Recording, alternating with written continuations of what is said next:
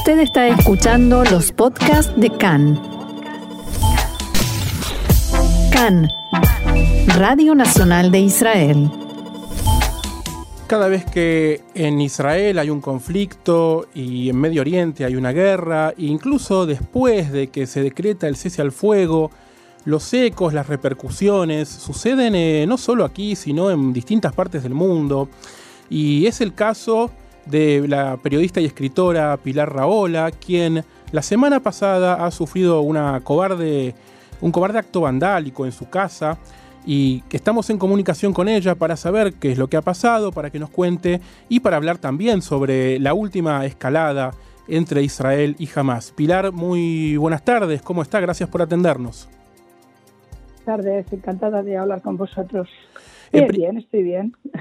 En principio era lo que más me interesaba saber, cómo está usted y su familia luego de, este, de esta cobarde agresión que nos hemos enterado. Bueno, la verdad es que yo vengo de, un listado importante de, de, acoso respecto a mi posición en el conflicto de, Oriente Medio en general y de Palestina e Israel en particular. No es la primera vez que a mí me señalan. He tenido pintadas en la universidad, eh, tuve incluso en dos manifestaciones, en la última, el último conflicto importante con Gaza, tuve dos manifestaciones pro Gaza en Barcelona, donde mi cara estaba en una diana, o sea que no, ya viene un poco de lejos.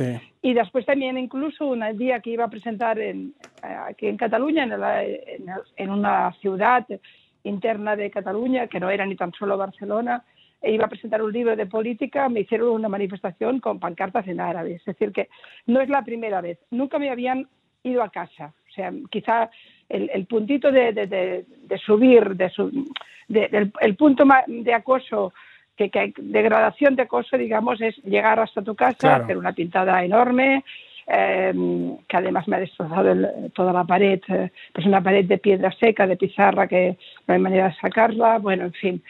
Y eso sí que es una escalada mayor en una situación de acoso permanente que tenemos las personas. Seguramente no soy la única, pero probablemente soy la, más conocida, la más fuerte, la voz más fuerte, que tenemos quienes no es que planteemos que Israel tiene razón, que planteamos que el conflicto es complejo, que no es maniqueo, que aquí no hay buenos y malos, que la información tendría que estar contrastada. Pedimos lo normal en una sociedad civilizada y en un periodismo civilizado, que se contrasten las fuentes, los datos, que se entienda la complejidad del conflicto y sobre todo que no se eleve a categoría de interlocutor válido a un grupo terrorista. Este tipo de cosas que parecen normales, eh, bueno, te convierten en un target, que es algo en el mundo en el que vivimos, pero ¿qué les cuento yo a ustedes que, que no sepan? Sí. Es decir, ahí estamos. Y yo, bueno, ¿cómo estoy yo? Bien, porque yo ya estoy acostumbrada, me blindo.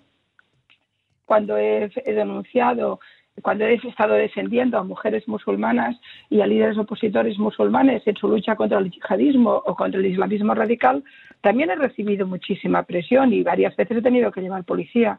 Es decir, bueno, es la cuota o es el pago que tienes que hacer por ser un libre pensador, por pensar libremente.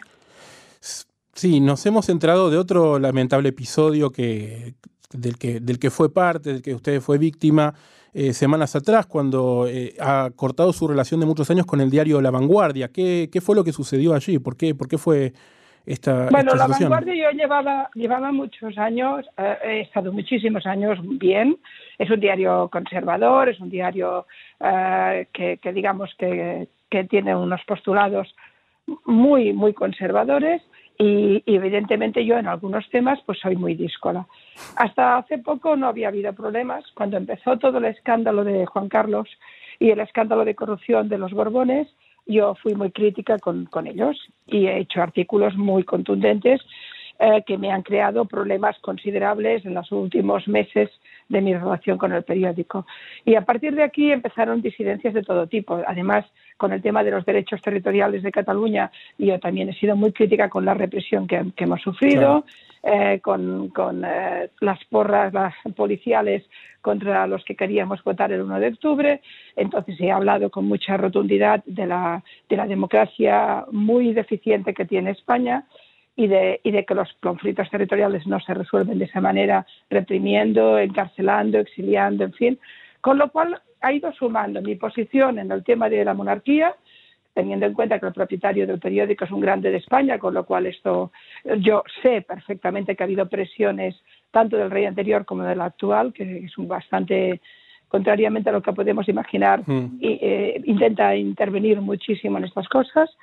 Y después con el tema de, global de la represión española ha sido muy dura.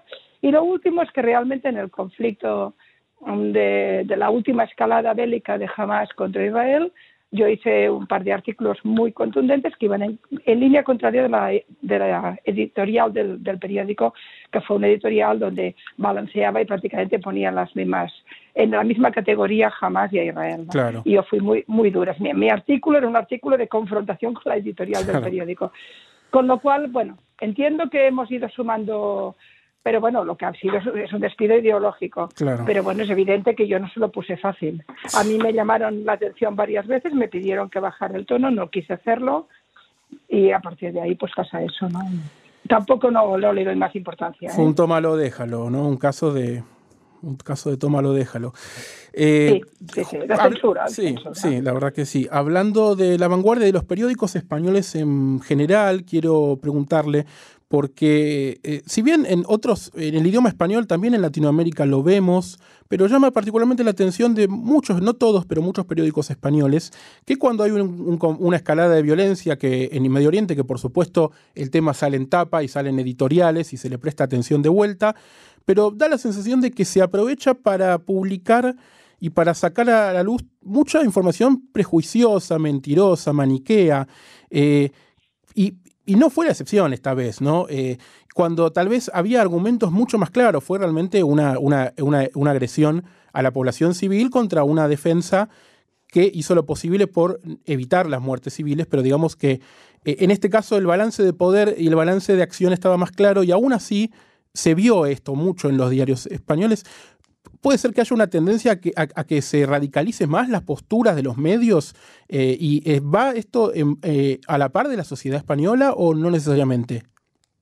Yo, a, ver, el, conflicto está muy contaminado, el, relato sobre el conflicto está muy contaminado en España, yo creo que todo, en toda Latinoamérica, pero fundamentalmente lo está porque en este caso, la izquierda española, globalmente, tanto la moderada como la más extrema, la, extrema sin duda, de hecho, las pintadas en contra mía fueron las, hizo un grupo de extrema izquierda, independentista además, catalán, con lo cual imagínense que, eh, con, ese, con ese espectro ideológico es que ya no podemos ni hablar, porque el nivel de, el nivel de agresividad y de mentira y tergiversación de lo que ocurre en Israel es, llega a unas cotas que son imposibles.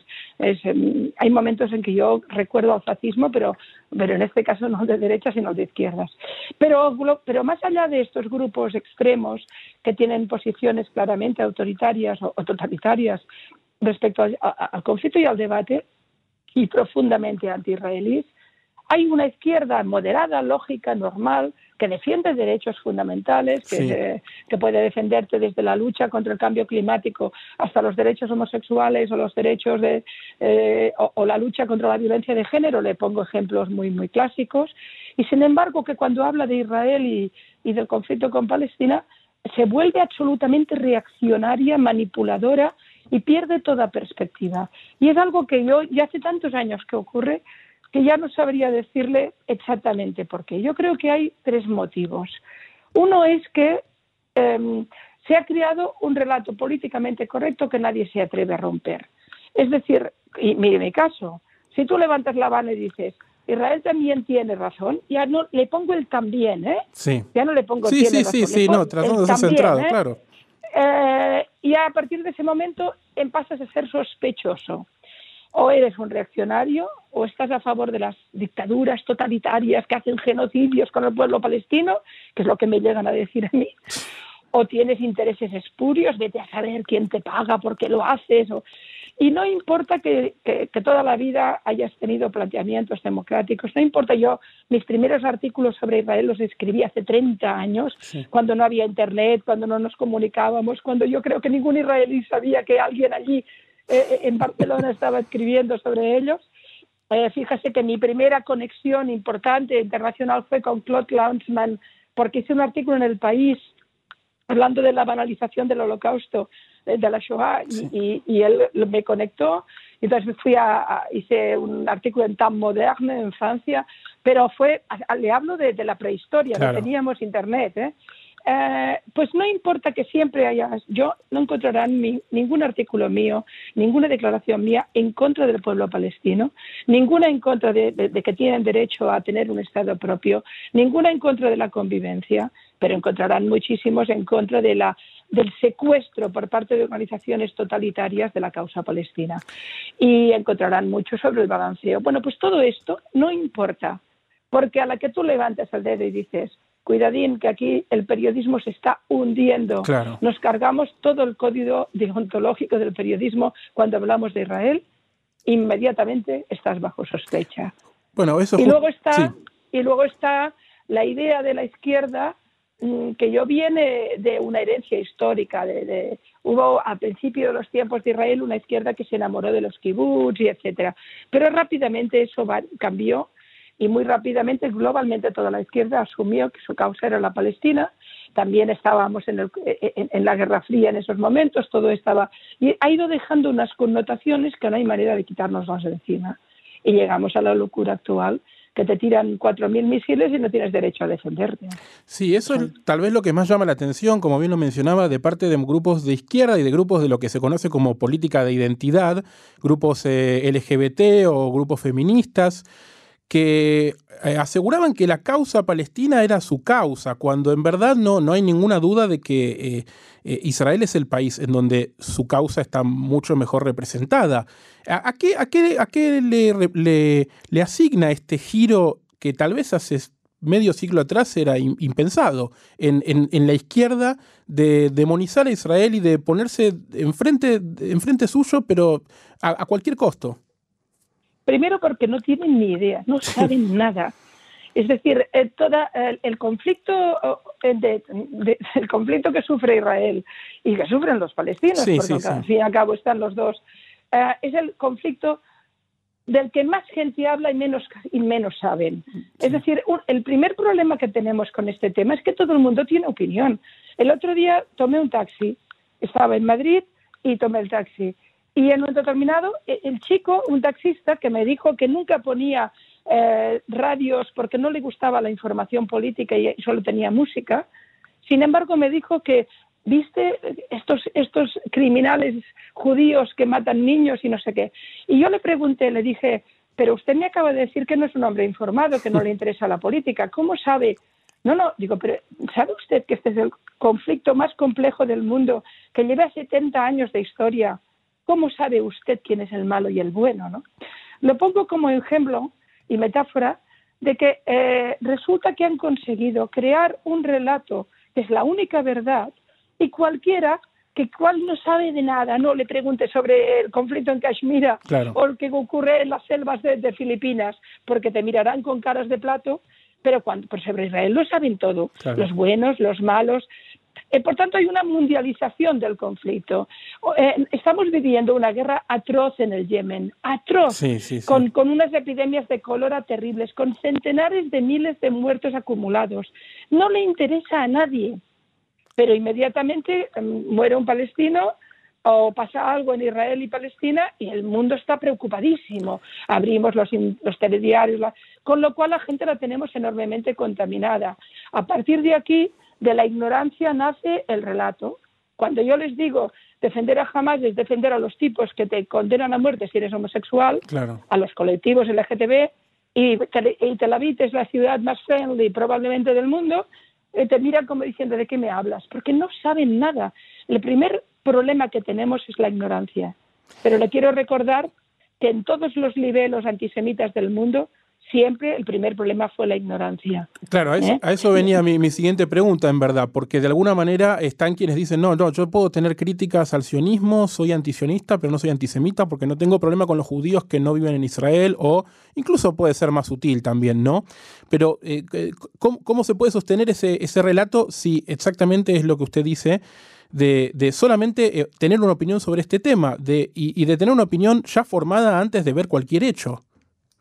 Bueno, el problema es que eso que ocurre no en, el pobre taxista que el otro día me llevaba, ocurre en los titulares del país. Claro. Es decir, eh, eh, los titulares y la editorial del país de esto, durante esta escalada eran vomitivos. Eran vomitivos y no, no, no sostenían la realidad ni sostenían los datos precisos que teníamos, ni los, ni los muertos. Ni, yo, yo hubo un momento que a un presidente del país le dije, ¿cómo sabes cuántos de los muertos son culpa de Israel? ¡Ah! Digo, no, perdona, porque hay 500 misiles que han caído sobre Gaza, eh, de ellos mismos, a lo mejor alguno cayó aquí. Es decir, no, no, esa, esa pregunta tan simple, ¿eh? no, no, no. O, o, por favor, explícame cómo te defiendes de, de, de, la tirada masiva de misiles, o cómo, cómo puedes vender como causa palestina la intervención de Irán en el conflicto. ¿Cómo la puedes vender? O, o el hecho de una organización como Hamas que condena a los palestinos a un ciclo permanente de violencia, que está en contra de cualquier acuerdo de paz y que tiene como objetivo la destrucción de Israel. ¿Cómo conviertes eso en el interlocutor válido de un pueblo? Y cuando les dices esto, mm, te niegan el debate. Si sobre Israel no debatimos, imponemos dogmas de fe, imponemos libelos, imponemos consignas. Y, para mi, mi, derrota personal y la de muchos como yo es que si tenemos debate lo ganamos, pero es que no hay debate. Claro. Y entonces nos quedamos solos y encima vienen los grupos de extrema izquierda, te señalan como, como amigo de genocidas y ya está, y ya está. Ahí estás con, con la letra escarlata o con la estrella de David en, la, en, el, en el brazo, ¿no? Pilar Raola, escritora, periodista desde Cataluña, muy clara como siempre. Le agradecemos mucho por estos minutos con CAN en español. Esperamos tenerla de visita por Israel cuando la pandemia nos deje. Y un afectuoso abrazo y shalom. Shalom y y mucha suerte porque a pesar de todo, aunque no lo sepan los palestinos, la única solución de futuro para los palestinos es la supervivencia de Israel. Y el día que entiendan eso estaremos a, a un milímetro de resolverlo. Así es. Shalom. Shalom.